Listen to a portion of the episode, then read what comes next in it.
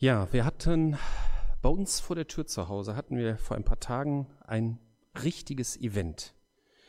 Das hing damit zusammen, dass wir bald Internet über Glasfaser bekommen. Und die Firma hat den Glasfaserstrang unterhalb der Straße auf unser Grundstück und dann bis unser Haus ja, geschossen. Die haben, also geschossen ist übertrieben, die haben da so ein flexibles Rohr durch die Erde getrieben. Mit Pressluft. Keine Ahnung, was sie da genau getrieben haben. Ähm, nachdem sie fertig waren, hatten einige Nachbarn auf der Straße hinter uns keinen Strom mehr. ähm, vielleicht kannst du die Bilder, ich habe mal ein paar Bilder gemacht. Ähm, es fing im Prinzip damit an, zuerst kam ein Mitarbeiter von der EVL und die haben angefangen, Löcher in die Straße zu bohren. Weil das wusste ich auch nicht, der Andreas könnte das wahrscheinlich erklären. Die können messen, wo etwas verschmort ist, weil dann Gasreste im Boden bleiben. Und so können die die Stelle identifizieren. So, ähm, ja, genau, hier kann man das sehen. Das ist jetzt, dann gehen wir mal zurück eben. Ich fand das ganz witzig. So fing das an, ne? Da ist das Loch von links von der Straße, das ist nicht mit drauf, da haben die angefangen, das ist jetzt diese Glasfaserfirma und haben das dann so durchgetrieben. Machen wir weiter, nächste. Man sieht da dieses kleine, kann man das überhaupt sehen? Ich bin ja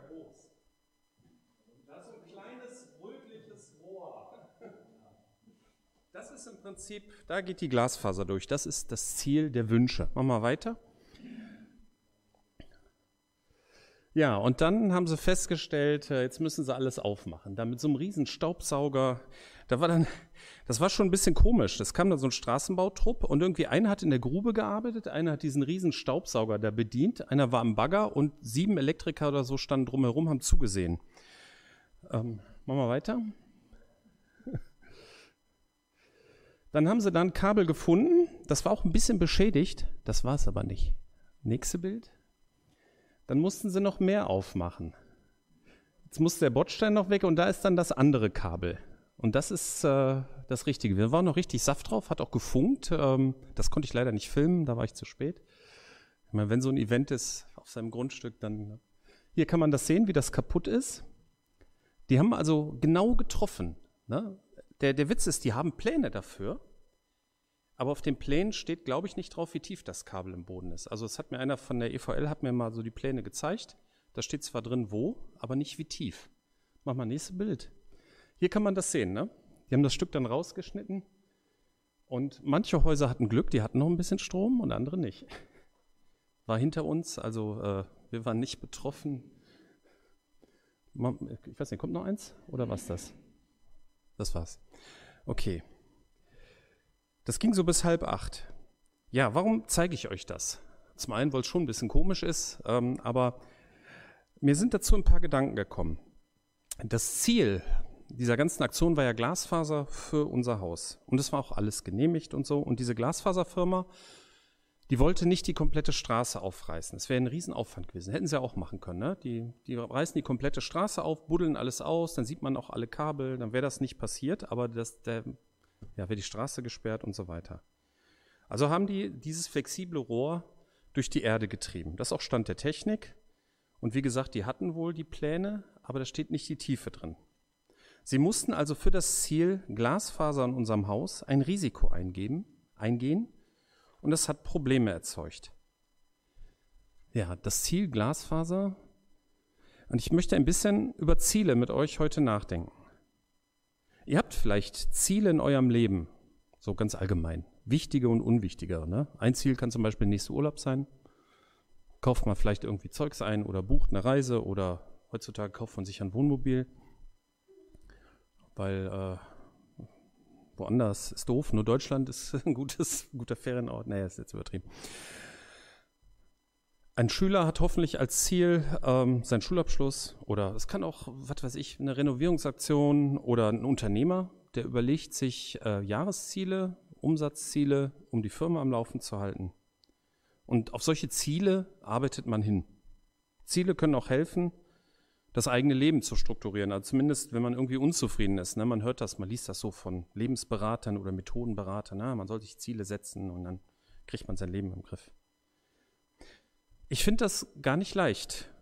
Es gibt schon einige Themenblöcke, wo ich unzufrieden bin und wo ich eigentlich nicht so richtig weiß, was ich machen soll und wo Ziele sinnvoll wären. In der Bibel gibt es viele Verse zum Thema Ziel. Ich habe dann auf bibleserver.com habe ich einfach mal nach dem Wort Ziel gesucht in verschiedenen Übersetzungen und da habe ich schon gestaunt. Ich möchte mal so einen ganz bekannten Vers am Anfang aus Josua 1 Vers 8. Das Buch des Gesetzes soll nicht von deinem Mund weichen und du sollst Tag und Nacht darüber nachsinnen, dass du, damit du darauf achtest, nach all dem zu handeln, was darin geschrieben steht. Dann wirst du auf deinen Wegen zum Ziel gelangen und du wirst Erfolg haben. Ich habe mal bewusst diese vom Deutsch her etwas holprige Übersetzung genommen, weil da wird wirklich auch explizit das Wort Ziel drin steht. In anderen Übersetzungen wird das dann mit anderen Worten ausgedrückt. Dieser Vers ist natürlich nicht irgendwie magisch gemeint, so nach dem Motto, ich lese morgens in der Bibel und dann klappt den ganzen Tag über alles. Oder vielleicht so als, als Zauberformel, ne? wenn irgendwas nicht geht, dann sage ich einen Bibelvers und wupp, äh, es klappt alles. Dieser Vers ist sicherlich langfristig gemeint. Wenn die Bibel unser Begleiter durch das Leben ist, dann wird sie uns verändern, sodass sich auch Prioritäten und Ziele ändern und dass man mit langfristig mit Gott auch Erfolg hat. Dieses Wissen ist ein Trost, soll ein Trost sein, kann ein Trost sein. Trotzdem ist es mit dem Erfolg kurz- oder mittelfristig betrachtet in unserem Leben manchmal nicht weit her. Aber man braucht irgendwie ein Ziel. Es gibt im Buch Hiob gibt es einen interessanten Vers, ne, Hiob, die Person der Bibel, die wirklich alles verloren hat, die also ganz unten war. Da sagt dieser Hiob, ich habe keine Kraft mehr, um länger durchzuhalten. Ich habe kein Ziel vor Augen, das mir Mut machen könnte, meinen Weg weiterzugehen.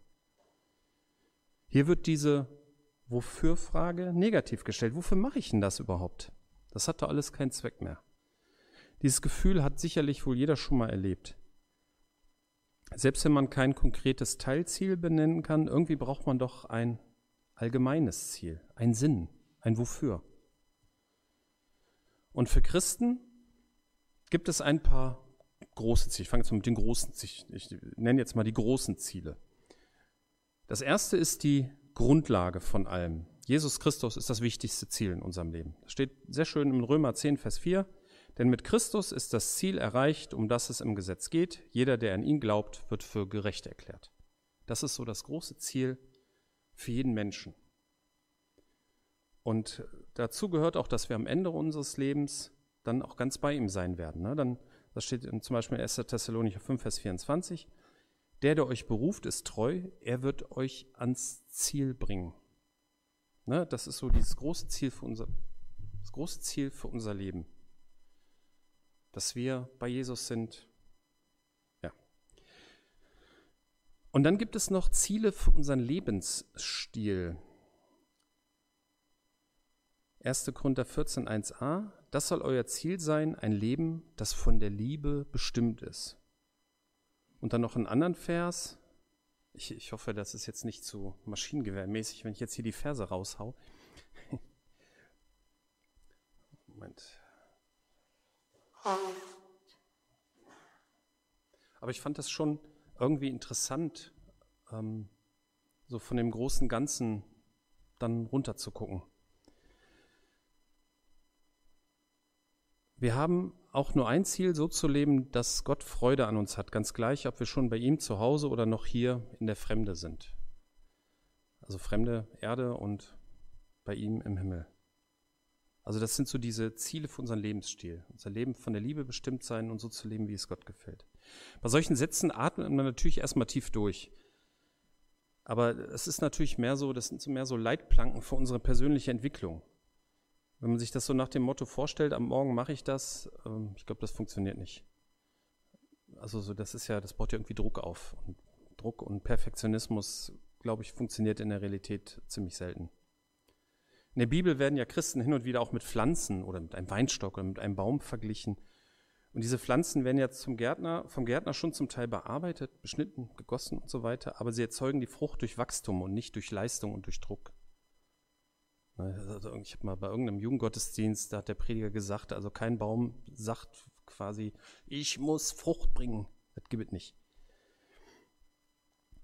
Ähnlich ist das auch mit, ja, mit dem Zielauftrag wie ihn Paulus beschreibt.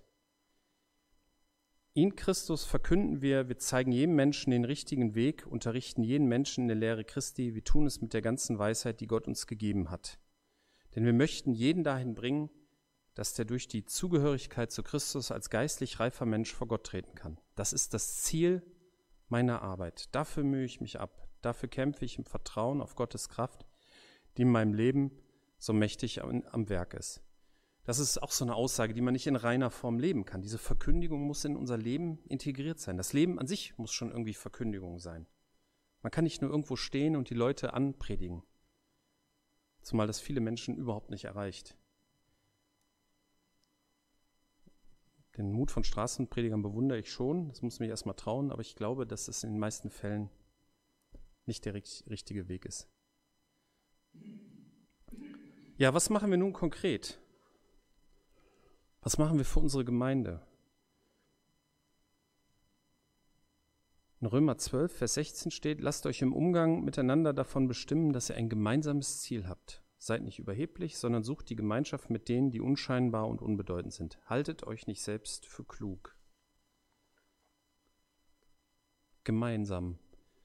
Es scheint immer noch irgendwie zu allgemein. Welche Ziele sind denn für unsere Gemeinde dran?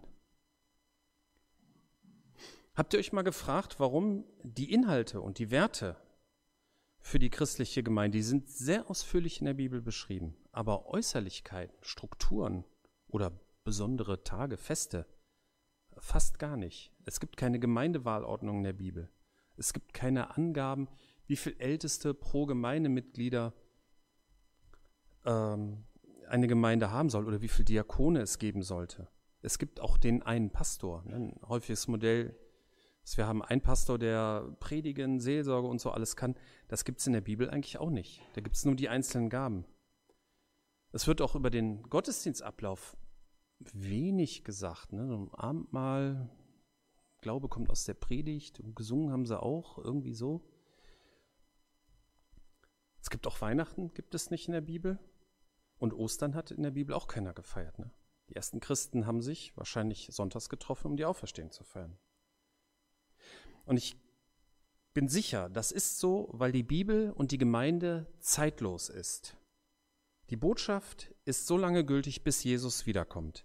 Und es ist unsere Aufgabe, diese Botschaft und auch die Gemeinde passend, ohne inhaltliche Abstriche, das ist ganz wichtig, in unsere Zeit und Gesellschaft zu transportieren.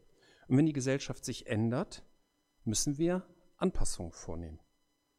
Es geht nicht um Änderungen um der Änderung willen, das macht keinen Sinn, aber dieses Bewusstsein, die Gemeinde muss sich ändern, wenn sich die Gesellschaft ändert, in der wir leben. Das wünsche ich mir von uns. Ich nehme mich da selber nicht aus. Ich bin auch einer, der sehr am Vertrauten hängt. Kann meine Frau sicherlich Sachen erzählen, so was darum geht, so Andenken an früher wegzuschmeißen. Das ist, äh, ich finde das auch in Ordnung, ne? aber ich, ich finde diese grundsätzliche Einigkeit, die Gesellschaft ändert sich, also muss sich die Gemeinde ändern. Wie, wie immer man das auch konkret umsetzt, aber so dieses gemeinsame Bewusstsein, das würde ich mir schon wünschen von uns allen. Und jetzt kommen wir wieder zu dem Bild vom Anfang. Und bei Änderungen, bei Neuerungen, bei neuen konkreten Zielen kann es immer passieren, dass wir in, in unbekannte Regionen tiefen müssen, wie eben bei unserer Glasfaserverlegung, und da kann auch mal was bei kaputt gehen, dass man aufwendig reparieren muss. Und das war aufwendig. Also wir hatten Spaß. Ich meine, wir haben da zwei Stunden gestanden, ich habe meine Kamera geholt und so. Das ist besser als Fernsehen. Aber das war natürlich teuer. Ne? Wenn man überlegt, die Leute, die da standen, die mussten alle bezahlt werden. Das Werkzeug und so. Und äh, ich weiß nicht, vielleicht hat da irgendein Nachbar die Stadt verklagt, weil kein Strom da war. Keine Ahnung, glaube ich nicht. Aber ne, das, das war halt alles teuer, das musste aufwendig repariert werden.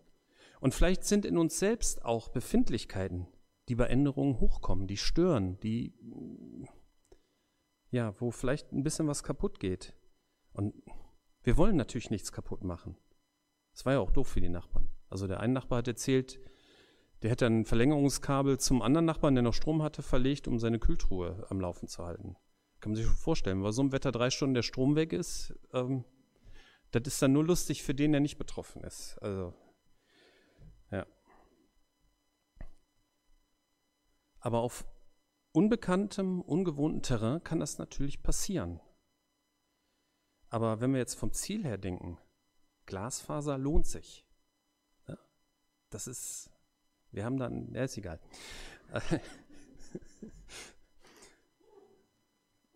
Also vom Ziel her gedacht, lohnte sich das alles. Und so ist das, denke ich, auch für unsere Gemeinde. Ne? Wir müssen, ich kann euch nicht sagen wie, aber so die Gemeinde muss sich an die Gesellschaft anpassen, ohne die Inhalte preiszugeben. Das ist so, das ist so die hohe Kunst. Ne? Man kann natürlich immer sich an die Gesellschaft anbiedern und, und die Werte und das Evangelium verraten. Das wäre der falsche Weg. Dann können wir die Kirche auch zumachen. Ne?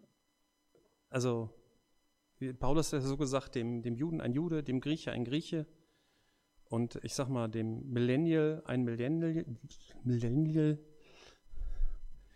die, die ab 2000 geboren sind, nennt man doch Millennials, ne? Oder sind das die, die 2000 erwachsen wurden? Das weiß ich jetzt auch nicht genau. Ist egal. Aber dem modernen Mensch, ein moderner Mensch, ähm, das gehört dazu. Ja, ich komme zum Schluss. Ziele in unserem Leben können sinnvoll sein, ob es jetzt wichtige oder unwichtige Ziele sind. Dabei ist die Bibel eine grundsätzliche Hilfe für unsere Ziele. Das Hauptziel in unserem Leben ist, durch den Glauben an Jesus vor Gott gerecht zu werden und nach unserem Tod für immer bei ihm zu sein.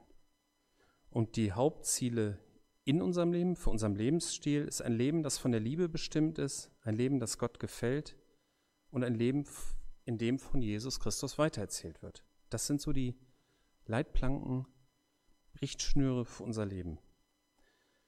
Und wir müssen für unsere Gemeinde gemeinsam Ziele finden, eine Richtung finden, wie es weitergeht. Und wie wir unsere Gemeinde an, der, an die heutige Zeit anpassen, ohne Abstriche an der Botschaft vorzunehmen.